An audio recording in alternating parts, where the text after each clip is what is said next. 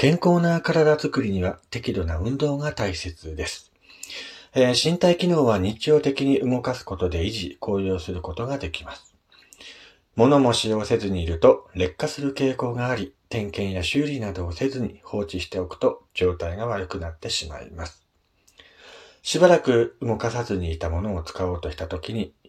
動かなくなっていたという経験を持つ人も多いのではないでしょうか。物はメンテナンスを定期的に行うことで必要な時に問題なく使うことができます。仕事のスキルも同様で、いざ求められた時にスキルを発揮できるようにするためにも、日頃からそれを使うことが大切です。一度身につけたことを使わずにいると忘れたり鈍ったりします。優れた才能、また価値あるものを持ちながらも、それを活用できていない様子を宝の持ち腐れと言います。周囲のために働き、自分の持った宝を磨く思いで、出し惜しみすることなく十分に活用していきましょう。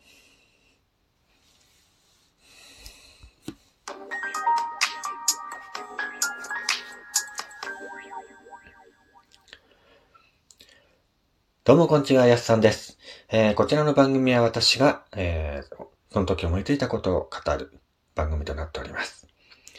今日もよろしくお願いいたします。ねえ。健康的な体づくりには適度な運動が大切ですっていうのはね、最近本当に身に染みて、あのーやっぱ体を動かさなきゃダメだなと 思いましたね。最近ね、ジムに通い始めたんですよ。で、ちょっと、筋肉をつけようかなと。筋肉マンになろうかなと 思い始めてですね。ジムに通い始めてるんですけど、やっぱ体を動かしてるとね、いいですね。なんかこう、健康的になるというか、なんか、頭の中がスッキリするんですよね。だから自分、今までね、あの僕は絶対ジムになんか通うことないだろうなと思ってたんですけど、とうとう、やすさんジムに通うことになりました。まあこれはね、自分の中でも思い切ったことしたなと思ってますね。まあ、今年の僕の目標というか、えー、なんていうのかな。自分の中で掲げている、えーものが変化っていう言葉なんですね。今年は生まれ変わろうっていうふうに意識して何事にもね、取り組んでいこうかなと思いながら、えー暮らしているんですけども、まずは自分が変わろうと。周りに変化を求めててもしょうがないし、まずは自分自身変わらなきゃいけないなと思いまして、今まで自分がやらなかったこととか挑戦してみようかなと思いまして、まずはジムに通おうかなと思ってですね、えー先月あたりからちょこちょこジムに通って、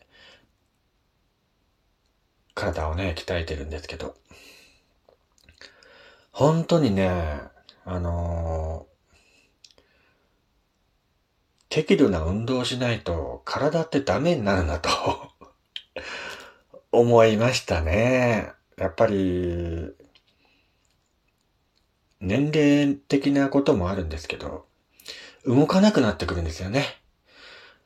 自分が思ってたより体が動かない時って、すごいショックなんですよ。あれ？自分ってこんなんで息切れしてたっけかとか、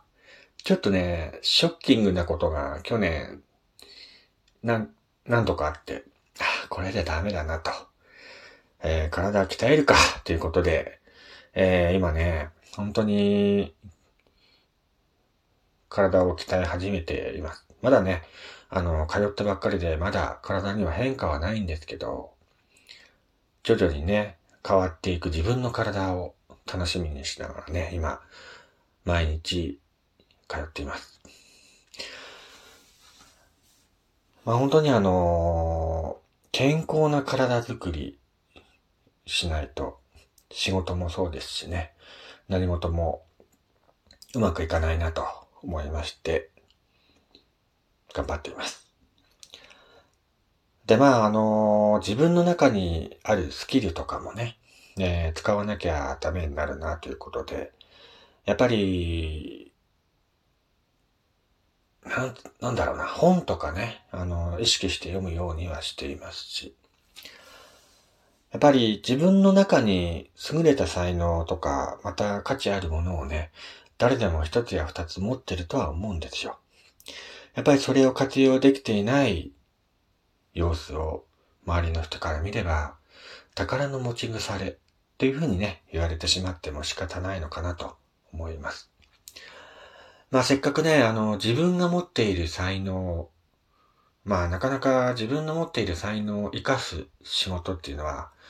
えー、なかなか巡り合うことは難しいんですけども、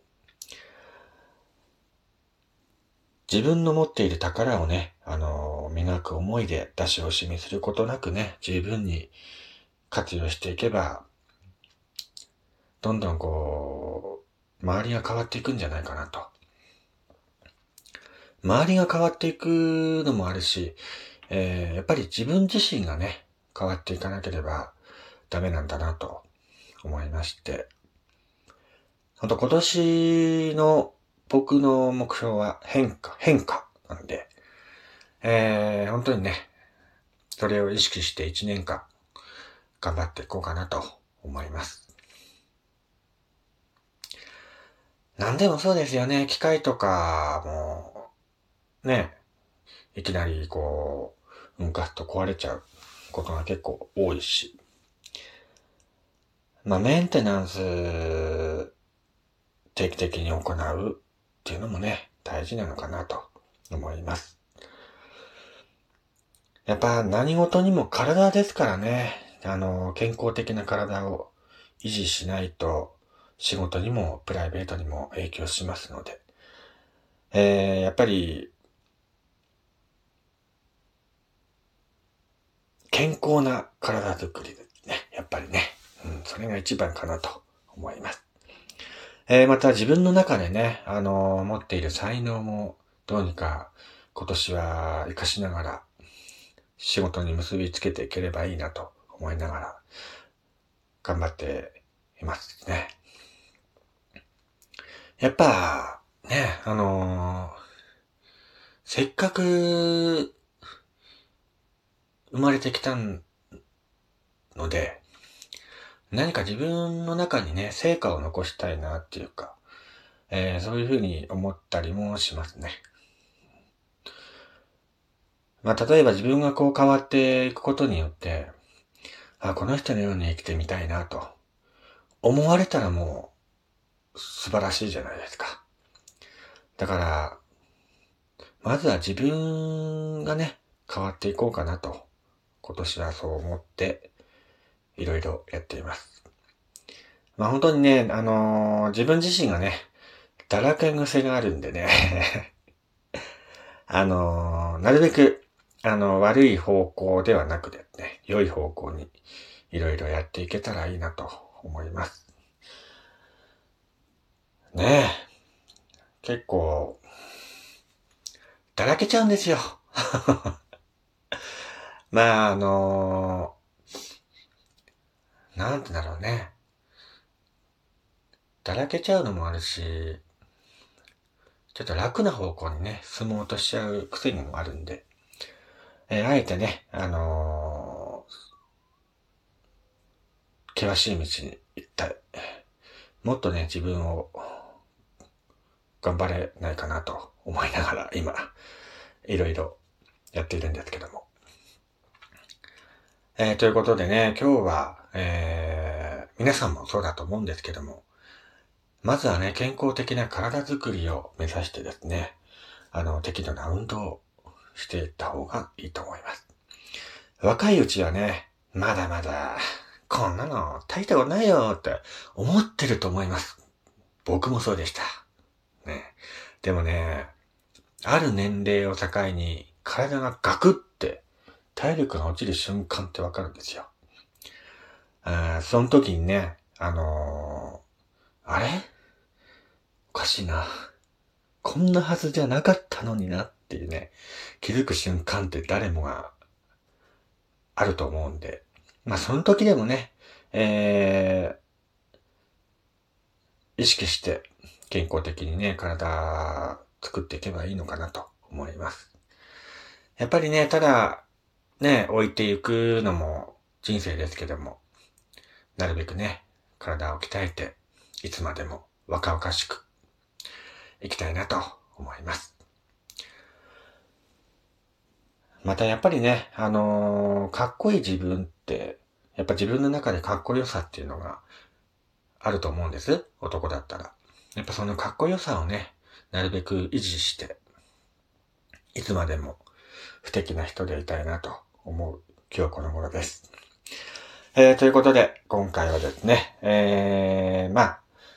皆さんも健康な体づくりとかね、自分の持っている才能、スキルとかをね、改めて見つめ直し、